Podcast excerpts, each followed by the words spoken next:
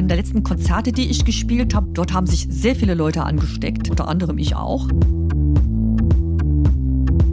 Aber für meine Tochter, sie ist in der Sonderschule, hat dann auch diese Notbetreuung nicht gegriffen, weil ich keinen systemrelevanten Beruf habe. Ne? Die Kultur, die muss echt nochmal beleuchtet werden und ihr Stellenwert auch. Ich war als allererstes zuständige Mutter. Ich habe einfach viel zu wenig Zeit zum Arbeiten. Ich hatte ja doch ein paar Livestreams. Dafür fehlt die Zeit. Es fehlt die Zeit, um alternative Konzepte in Ruhe auszuarbeiten. Ich mache den Veranstaltern ein Angebot, dass wir es machen wie New York. Also jetzt gerade bin ich wieder eher so, dass ich denke, was machen wir jetzt draus?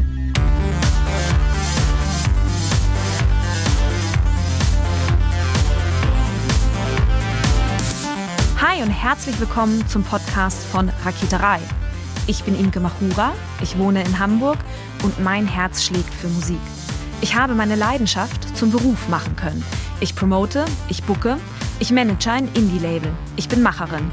Ich bin eine von wenigen und ich frage mich schon lange, warum. Deswegen habe ich mich auf die Suche gemacht und ich habe Antworten gefunden.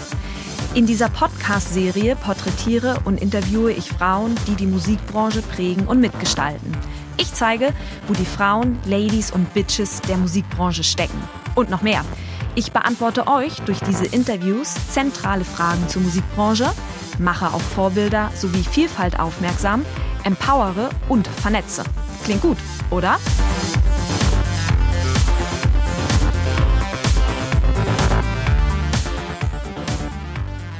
Hi Isabel, herzlichen Dank, dass du dir Zeit genommen hast. Aber gerne, Imke. Isabel, du bist Musikerin, du bist Mutter und ihr hattet als Familie Corona. Viele Herausforderungen in der aktuellen Zeit, durch die ihr als Familie durchmusstet. Bevor wir aber anfangen, darüber zu reden, wie ihr mit diesen Herausforderungen umgegangen seid, nimm uns mal mit in deine Welt. Was machst du und erzähle uns auch gerne von deinen unterschiedlichen musikalischen Formationen, in denen du dich bewegst. Ja, Imke, gerne. Erstmal nochmal vielen Dank für deine Einladung. Ich freue mich sehr, dass wir das heute machen können. Also ganz einfach gesagt bin ich Pfeffetistin mit Leib und Seele und von Kindesbeinen an sozusagen. Und ich sag mal, mein musikalischer Werdegang war sozusagen unabwendbar. Ähm, habe mit einer starken klassischen Ausrichtung erst gespielt und mich immer mehr so Richtung Improvisation entwickelt mit so einer Sehnsucht nach mehr kreativer Freiheit, ähm, weniger Vorgaben ne, durch Noten und mehr Authentizität sozusagen. Mhm. Und deswegen habe ich auch eine riesen Mischung an Projekten durchlebt, vom Landesjugendorchester resultierend aus meiner klassischen Ausbildung. Aber mein Vater war auch ein unglaublich guter Unterhaltungsmusiker. Und so habe ich gelernt, stundenlang irgendwelche Musik und Stücke zu spielen ohne Noten und ähm, ja, dem ganzen freien Spiel zu, zu frönen sozusagen, ja. Und das Ganze hat in meinem Studium, ähm, kann man sagen, in ein fettes Sammelsurium an Bands und Ensembles geführt. Ich war eigentlich ziemlich spielsüchtig, um es mal so zu sagen. Ja, aber im, im Musiksinne. Und ähm, so kommt es, dass ich sowohl Salonmusik gespielt habe in Salsa-Bands, klassische Duos mit Gitarre und Klavier, Flamenco-Band, große Crossover-Bands, ja, ich habe sozusagen alles verschlungen, was irgendwie mit Musik zu tun hatte und habe in den Zeiten einfach unheimlich viel im Studium unheimlich viel gespielt. Ja. Mhm. Du hast auch international studiert, oder? Genau, also dieser, dieser Durst nach verschiedenen Musikrichtungen hat dazu geführt, dass ich in Los Angeles Jazzflöte studiert habe bei James Newton und später dann noch ähm, ein Jahr in Kuba, in Havanna, habe ich afrokubanische Musik studiert, genau, mit dem Stipendium vom DAAD, genau.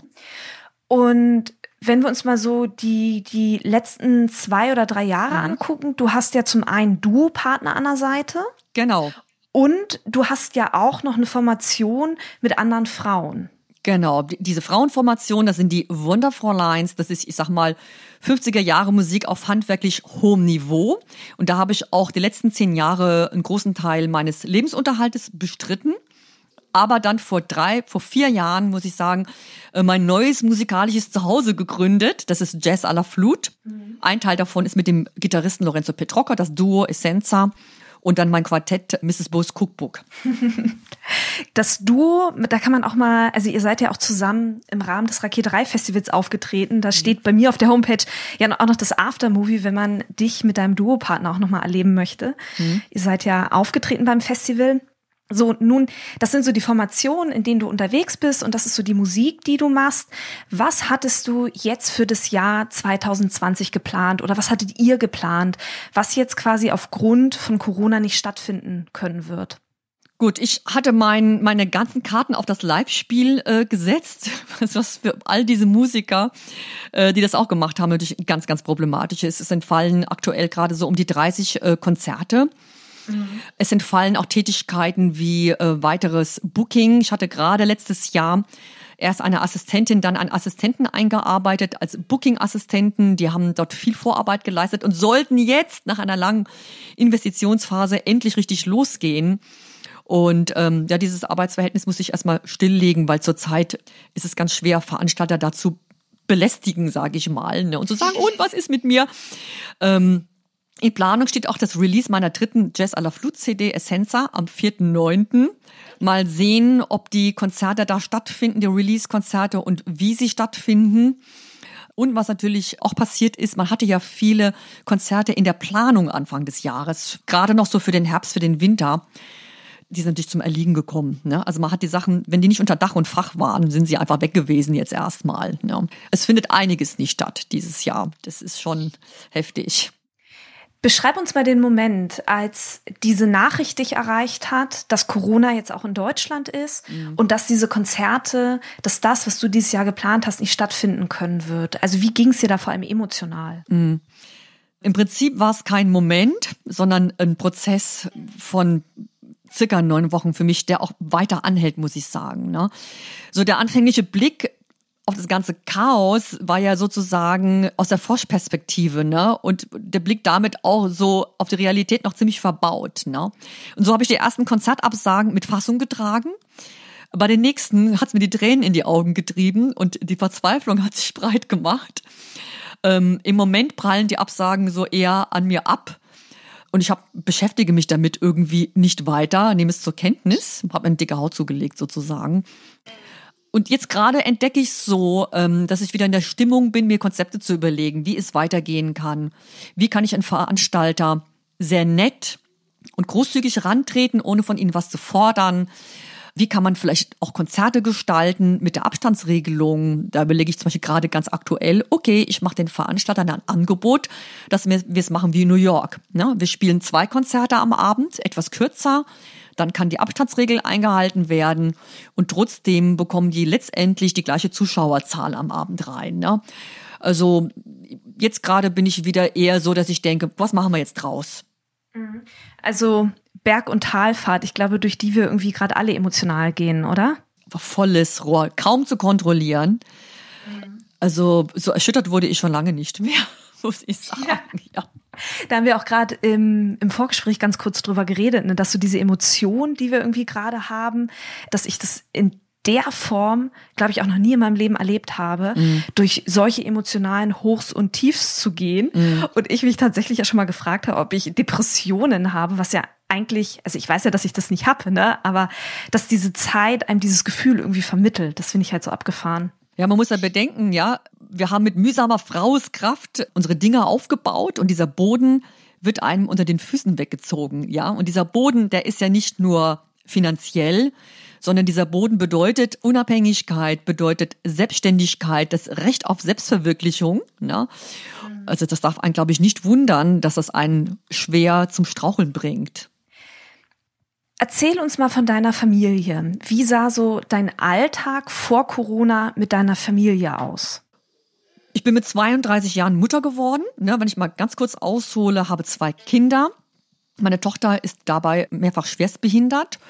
Und circa 15 Jahre lang war meine Tochter Juliette neben der Erziehung von ihrem Bruder Jean-Luc, war sie eigentlich mein Beruf gewesen. Ne? Das ging auch nicht anders. Es gab zu viele positive Fördermöglichkeiten, um weg, einfach wegzusehen ne? oder zu denken, es richtet sich von alleine.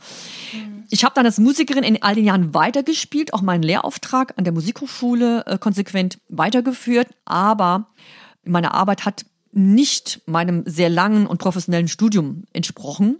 Und hinzu kommt, ich war in meinem zeitlichen Rahmen extrem begrenzt und auch extrem unzuverlässig wegen meiner Tochter. Ja, wenn, wenn sie Probleme hatte, sie hat ganz schwer Epilepsie gehabt, musste ich immer wieder äh, ja, Vorlesungen abbrechen und in die Schule hechten oder ich konnte einfach meine Arbeitszeit nicht so kontrollieren. Ne? Mhm. Das heißt, ich war als allererstes zuständige Mutter Ne? Und als zweites bin ich sozusagen meinem Beruf in jeder freien Minute hinterher gehechtet. Also so empfinde ich das im Nachhinein. Also es war immer ein panisches von zu Hause wegfahren, zur Haustür raus. Ne? Und ähm, ich habe mich mir unheimlich gefreut, wenn ich irgendwo hinfahren konnte und konnte ein Konzert geben oder konnte Studenten unterrichten. Das war für mich die pure Erholung. Ja, das war keine Arbeit für mich damals. Ne? Aber dann muss ich sagen, so vor vier Jahren ähm, ich bin ja jetzt auch 50 geworden, vielleicht hängt das damit zusammen, ja, dass das Gehirn dann einfach sagt, jetzt fragen wir mal nach, und was machst du so Bodensee? Ähm, hatte ich das starke Bedürfnis, meiner Musik wieder mehr Ausdruck zu geben, ne? auch mit, wieder mehr von mir als nur Geld verdienen. Und so kam es, dass ich diese Plattform und mein Jazz à la Flut gegründet habe eigentlich. Mhm. Genau, das ist jetzt vier Jahre her. Aber es ist ja nicht nur die Herausforderung, die du oder die ihr mit eurer Tochter habt, mhm. ähm, die euren Alltag beeinflusst. Ihr habt als gesamte Familie ja auch einen Corona-Test hinter euch, mhm. der positiv war. Mhm. Ich kann mich erinnern, dass du das auf Facebook geschrieben hast, mhm. dass du dich an den Moment erinnern kannst, als du Corona bekommen hast. Was war das für ein Moment? Du, in diesem Fall ist es tatsächlich ähm, nicht irrelevant, wie und warum das passiert ist. Es war tatsächlich bei einem der letzten Konzerte, die ich gespielt habe, wo ich auch schon dachte, ah, soll man da hinfahren? Es gab keine Fälle in diesem Landkreis, weit und breit nicht. Ne? Und dann haben wir also mit den Wonderfallers ein Konzert gegeben. Dort haben sich sehr viele Leute angesteckt, ähm, 25 ungefähr, unter anderem ich auch. Äh, es sind auch zwei Leute ähm, aktuell an den Folgen verstorben dann. Ne? Also das waren auch Leute, die waren nicht krank vor Ort. Ne? Die sind einfach dann drei, vier Wochen später waren die dann einfach tot, das muss man einfach sagen. Ähm, ich bin gesagt nach Hause, habe nichts Böses gedacht, aber habe nach einer knappen Woche Symptome bekommen. Und dann kam auch schon die Ansage aus diesem Ort, dass andere Leute, dass sich Leute angesteckt hatten. Ne? Und also ich, die Familie war ratzfatz auch angesteckt. Also wir waren dann alle innerhalb kürzester Zeit äh, komplett erkrankt und waren dann so gute äh, vier, fünf Wochen in Quarantäne insgesamt. Ne? Lass uns mal die Fäden zusammennehmen. Mhm. Deine Tochter, die Musik und Corona bei euch in der Familie. Deine Tochter zählt ja nur auch zur Risikogruppe. Mhm. Erzähl uns mal von den fünf Wochen, die ihr zu Hause verbracht habt. Also sagen wir mal so, die ersten Wochen waren davon, von dieser Krankheit beeinflusst natürlich. Wir hatten auch alle Symptome. Wir waren wirklich auch alle krank, ne, mit dieser Atemnot, äh, äh, teilweise Fieber, Geschmacksverlust. Nicht schlimm, ne. Und meine Tochter, wie gesagt, hat eine schwere Zerebralparese und keine tolle Lungenfunktion. Da habe ich mir natürlich wirklich Blut und Wasser habe ich da geschwitzt, ne. Mhm. Zudem kam dazu, wir waren mit, mitunter die ersten hier so bei uns im Umfeld, ne? Und es war wirklich so, dass schlagartig kein Außenstehender mit uns mehr was zu tun haben wollte, aber keiner mir auch gesagt hat, was ich meine, mit meiner Risikogruppenperson in meinem Haushalt jetzt anstellen soll. Ich habe also das Gesundheitsamt angeschrieben, versucht die Corona-Hotline zu erreichen. Ich habe keine Antworten bekommen. Dann dachte ich, okay, wir sind auf uns alleine gestellt, habe mir ein Stethoskop bei Amazon bestellt, damit ich meine Tochter abhören kann, mir nochmal ein Fieberthermometer ausgeliehen, ne, damit ich wirklich meine Tochter engmaschig überprüfen kann. Und äh, eigentlich haben wir die Zeit hier wirklich völlig alleine ausgesessen. Irgendwann hat die, das Gesundheitsamt angefangen, die Leute alle anzurufen und zu sagen, wie geht's dir heute, was für Symptome hast du? Das war, da waren wir aber schon durch eigentlich. Ne? Also das System hat sehr spät gegriffen. Mhm. Ähm, das hat einiges mit uns gemacht. Von Musik war in dieser Zeit gar nicht zu reden. Da flatterten die Absagen ein und es war mir auch erstmal egal, ne? weil ich wollte, dass meine Tochter gesund bleibt. Das war mein einziges Interesse. Das heißt, erst nach diesen vier Wochen fing ich so an, drüber nachzugrübeln, was das jetzt sonst so mit sich gebracht hat, muss ich sagen, ja. Mhm. Ähm, auch die Erkenntnis, dass ich jetzt meine Tochter pflege, wochenlang, monatelang. Ne? Und ähm, ja, also ganz in eine Care-Tätigkeit kommen werde, eine Pflegetätigkeit. Ne? Mhm. Das ist genau das Stichwort. Wirft doch nochmal bitte einen Blick auf euren Alltag und wie sich euer Alltag auch verändert hat als Familie. Mhm. Unser Alltag, äh, Imke, hat sich massiv verändert, weil für mich automatisch ein Rückfall in 100% Care-Tätigkeit ist. Ne? Die Schulen haben geschlossen. Der Pflegedienst kam auch nicht mehr. Und im Moment sieht's so aus, Imke, dass ich mich mit meinem Mann kloppe und streite um jede Arbeitsstunde. er hat zwar Homeoffice, ne, ist äh, in der Bank, aber er sitzt dann halt acht Stunden am Telefon und muss seine Anträge da bearbeiten. Er arbeitet tagsüber, ich arbeite nachts, ne, tagsüber pflege ich. Das ist natürlich deswegen passiert, weil er einen sicheren Job hat und ich finanziell gerade so gut wie nichts anzubieten habe. Jede Form der Hilfe für Musiker greift bei mir auch nicht, eben weil ich verheiratet bin und weil ich meine eine Rente auf dem Konto liegen habe. Gott sei Dank habe ich Geld auf dem Konto für meine Rente später. Das wird mir gerade ein bisschen zum Verhängnis, so dass ich wirklich kaum Einkommen äh, habe. Ne? Mhm. Und äh, was dazu kommt, dass eben keine Kinderbetreuung stattfindet. Mein Sohn, der ist 16, der läuft ganz gut durch. Ne? Aber für meine Tochter, sie ist in der Sonderschule, hat dann auch diese Notbetreuung nicht gegriffen, weil ich keinen systemrelevanten Beruf habe. Ne? Das konnte ich aber, muss ich sagen, dann doch durchsetzen, dass sie jetzt seit zwei Wochen dreimal die Woche in die Schule geht für vier Stunden und das hat mich unglaublich entlastet jetzt. Ne? Einfach mal zu wissen, ich kann tagsüber mich in mein Büro setzen und nicht nur nachts und einfach mal äh, wichtige Dinge erledigen. Äh, denn man hat ja, Imke, muss man bedenken, ne? ähm, ja, was gearbeitet in der Zeit. Man hat Equipment aufgebaut, macht Online-Unterricht und das muss ja alles erstmal funktionieren. Ne? Was heißt diese neue Situation jetzt ganz konkret für deine musikalischen Projekte? Was für einen Einfluss nimmt das da drauf? Also der, der größte Faktor ist der Zeitfaktor. Ich habe einfach viel zu wenig Zeit zum Arbeiten. Ja, mhm. zu wenig Zeit, einfach weiter zu üben. Ich hatte ja doch ein paar Livestreams. Der letzte war auch sehr, sehr hochwertig. Da war 1A abzuliefern. Ähm, dafür fehlt die Zeit. Es fehlt die Zeit, um alternative Konzepte in Ruhe auszuarbeiten. Denn wie gesagt, auch das Einrichten der Technik für Online-Unterricht erfordert neue Konzepte, Zeit und Geld. Ne? Was hat das noch bewirkt? Es hinterlässt riesengroße Fragezeichen äh, bei allen konstantierenden Musikern. Na, man fragt sich, ist es eine gute Idee gewesen, alles auf das Live-Geschäft zu setzen und diesem Live-Geschäft sein ganzes Vertrauen zu schenken? Weißt du, was ich meine, Imke? Also zeitgleich muss trotzdem alles weiterlaufen, was man angefangen hat. Na, also die, meine CD-Produktion musste zu Ende geführt werden, das CD-Cover musste gemacht werden, die Konzert, weitere Konzertorganisation, die Release-Pläne. Und ähm, auch die Pflege der Fangemeinschaft durch Newsletter und so Social-Media-Kanäle läuft ja auch weiter. Ne? Also das Arbeitspensum ist ähm, nicht viel weniger geworden, zumal ich schon lange merke, dass die Konzerttätigkeit, ne, das Bonbon, das Sahnehäubchen auf der Torte ist eigentlich, ne, weil eben das Live-Musizieren unheimlich viel Akquise und Büroarbeit nach sich zieht. Ne.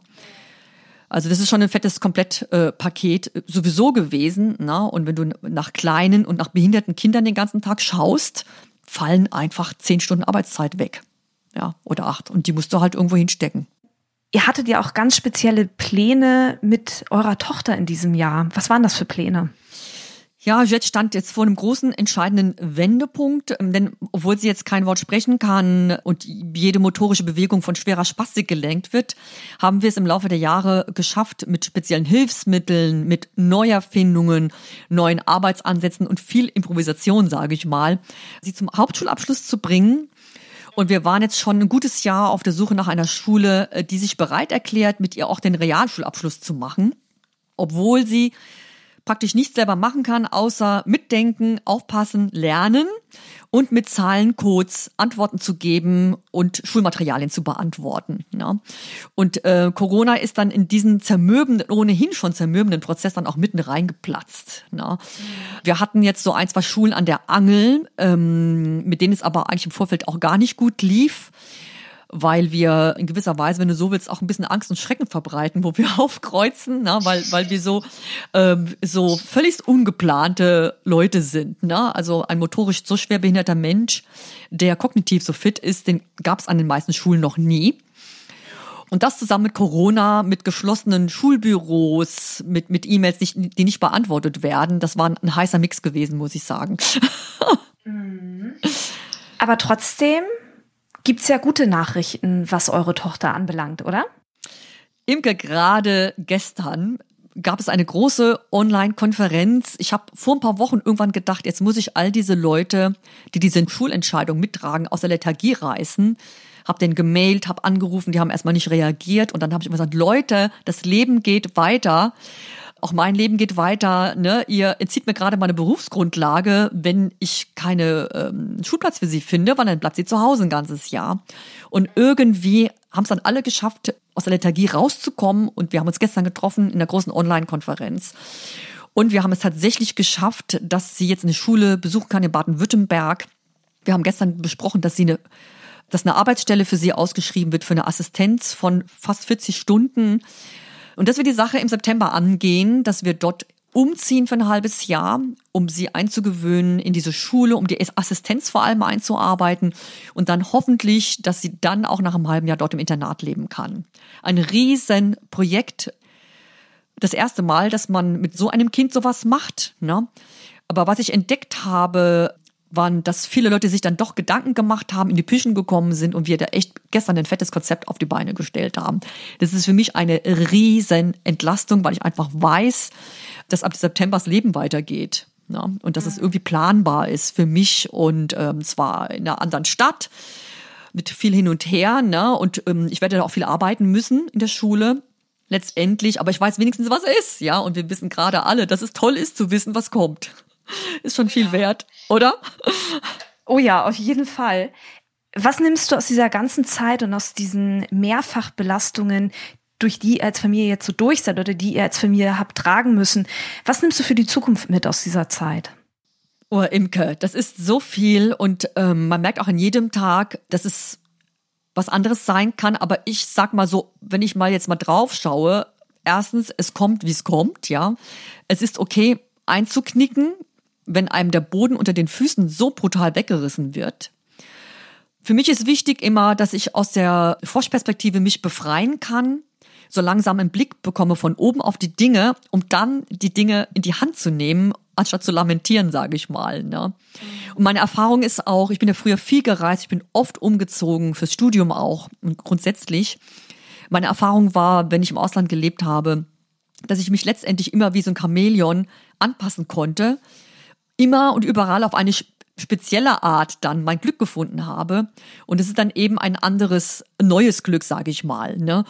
Und ich weiß eigentlich, dass man immer seine Freude daran finden kann, ne? an was Neuem, an was Andersartigem. Und ich glaube, sich gerade so ein bisschen zu verabschieden hier und da von Althergebrachten, ja, tut ein bisschen weh, aber kann ein neues Glück werden. So. Gibt es etwas, was du dir auch für die Musikbranche oder vielleicht auch sogar für die gesamte Gesellschaft wünschst? Oh, da habe ich schon einen großen Wunsch an die Gesellschaft, äh, nämlich dass die Erziehung und das Großziehen von Kindern wirklich als Arbeit anerkannt wird. Ne? Es darf kein Rentenloch, es darf kein Karriereloch entstehen, äh, das nicht mal einzuholen ist. Es muss auch die Arbeit und Erziehungsarbeit einer Mutter auf Augenhöhe zu jedem anderen Beruf sein. Und ich rede hier von Anerkennung und Respekt. Ne? Weil ich mich zurzeit wirklich als Frau und Mutter in die 50er Jahre zurückversetzt sehe. Also ich werde konsumiert als Mutter, mach Homeschool, mach dies, mach jenes den ganzen Tag und verdiene kein Geld, zahle nicht in deine Rente ein, ja und, ne? Hast du vielleicht einen Mann, der kann das, der soll es doch machen.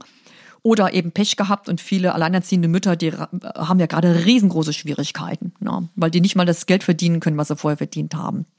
Das ist das, was ich mir von der Gesellschaft wünsche und äh, für die Musikbranche muss ich dir sagen, wünsche ich mir, dass sie die Anerkennung bekommt, die ihr eigentlich zusteht. Ne? Es ist nämlich nicht einfach eine Branche, in der Menschen ihr Hobby zum Beruf machen, ja, und jetzt selber schuld sind, dass sie sich darauf eingelassen haben. Ne? Es macht ja auch keinen Sinn jetzt, dass alle Musiker Schullehrer werden. Ich bin ja selber Gymnasiallehrerin, ja. Also heißt ja noch lange nicht, dass ich jetzt in die Schule gehe, nur um Be Beamteneinkommen zu erzielen, um zu sagen, sowas passiert mir nicht mehr, ne? Weil Imke, dann gibt es keine Kunst mehr, ne? Ja.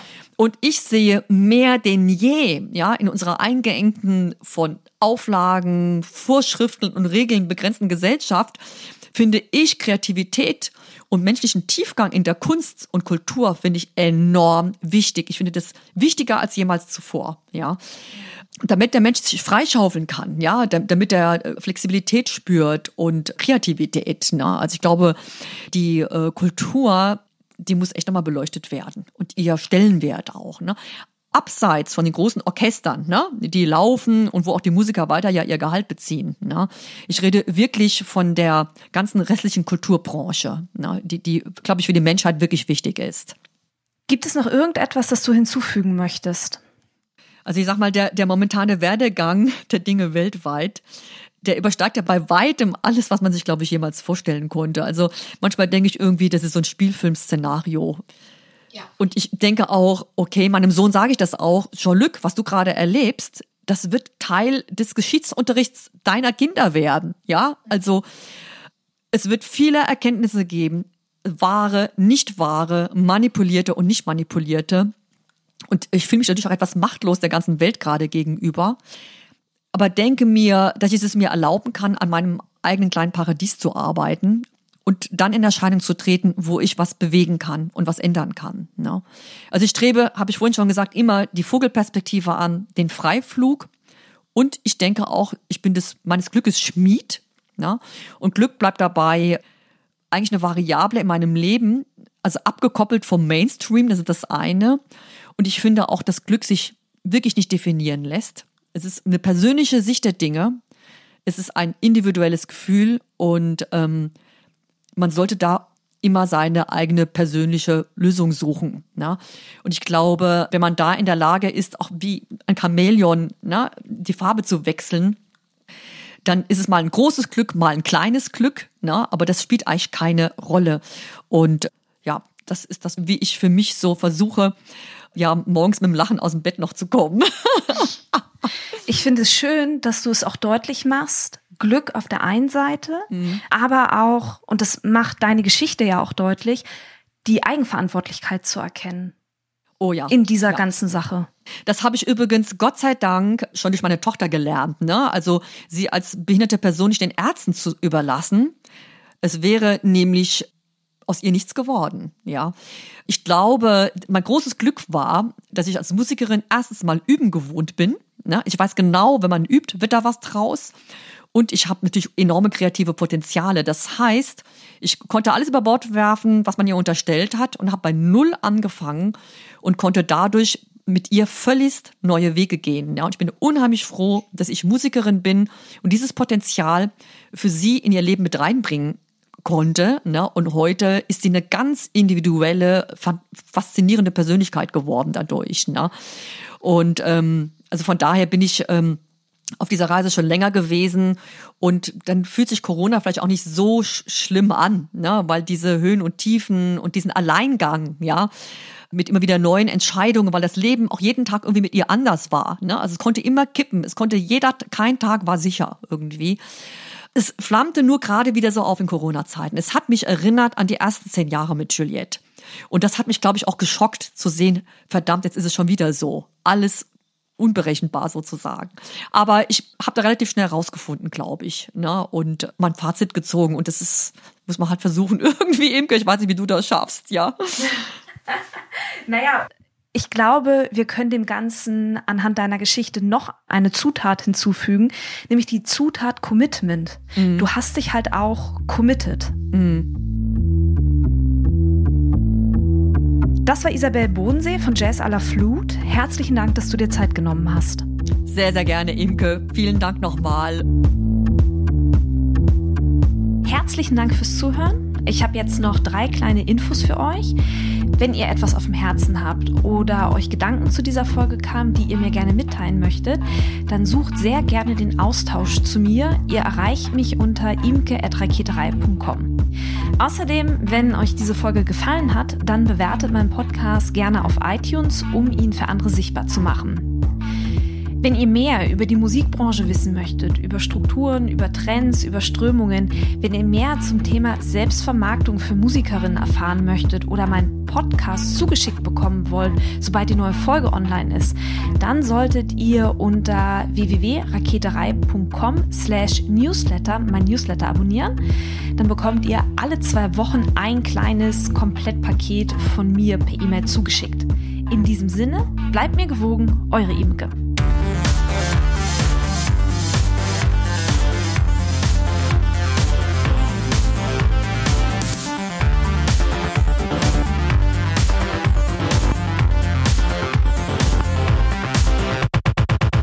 Wir werden noch lange in Kontakt bleiben, Imke, das weiß ich ganz genau. Du wirst mich nicht mehr los. Drohung oder Versprechen? Nein, das ist ein, ein sowas wie ein Hochzeitsantrag.